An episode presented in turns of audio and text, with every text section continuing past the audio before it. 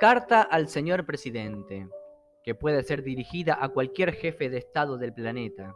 ya que no existen diferencias entre sí. Señor presidente, dos puntos. He decidido escribirle esta carta por el hecho de que su presencia en el mundo y las decisiones que usted toma son absolutamente perjudiciales a mi persona y a los habitantes de este país. Puede sonar petulante que hable por todos, pero me responsabilizo de mi accionar. Si usted dejara de existir y las decisiones y el rumbo de la vida de cada uno de nosotros corriera por nuestra cuenta, la vida podría ser menos penosa, con lo cual podríamos llegar a sentir placer en el vivir. La libertad, algo que nunca logramos vivenciar y que solo en nuestros sueños puede ser real,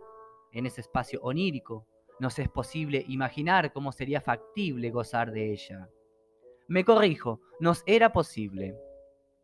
Porque gracias a usted y a todos los que están enfermos de poder, ni siquiera podemos gozar de nuestros sueños de libertad. Soy consciente de que usted no es el único responsable de nuestro horrible vivir, pero es en gran parte una de los principales causantes de la mísera vida que padecemos. Desconozco el por qué ha tenido la idea de querer tomar el control y dominio sobre nosotros lo cual es algo absolutamente perverso y egoísta. Empezando por la manera en la cual miente desvergonzadamente, ilusionando a millones de gentes que nada tienen y nada pierden al poner dentro de un sobre blanco un papel con su nombre en una caja de cartón, depositando lo único que tienen, su esperanza, en usted, para solamente vivir bien, vivir, en fin.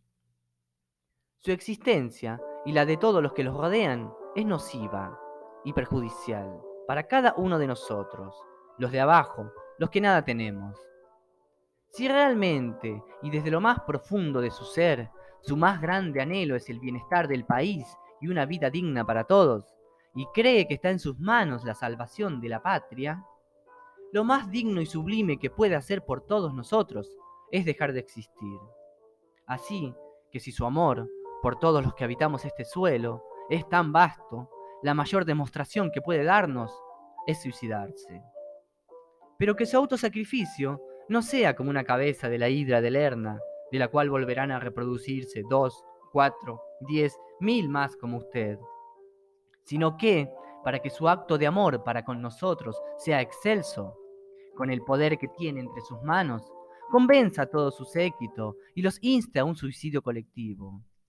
siendo esta la manera más bella de abandonar el mundo como acto supremo de amor al pueblo y funja como alegría en millones de personas que solo desean vivir con dignidad, con un techo sobre sus cabezas y alimento diario en sus estómagos.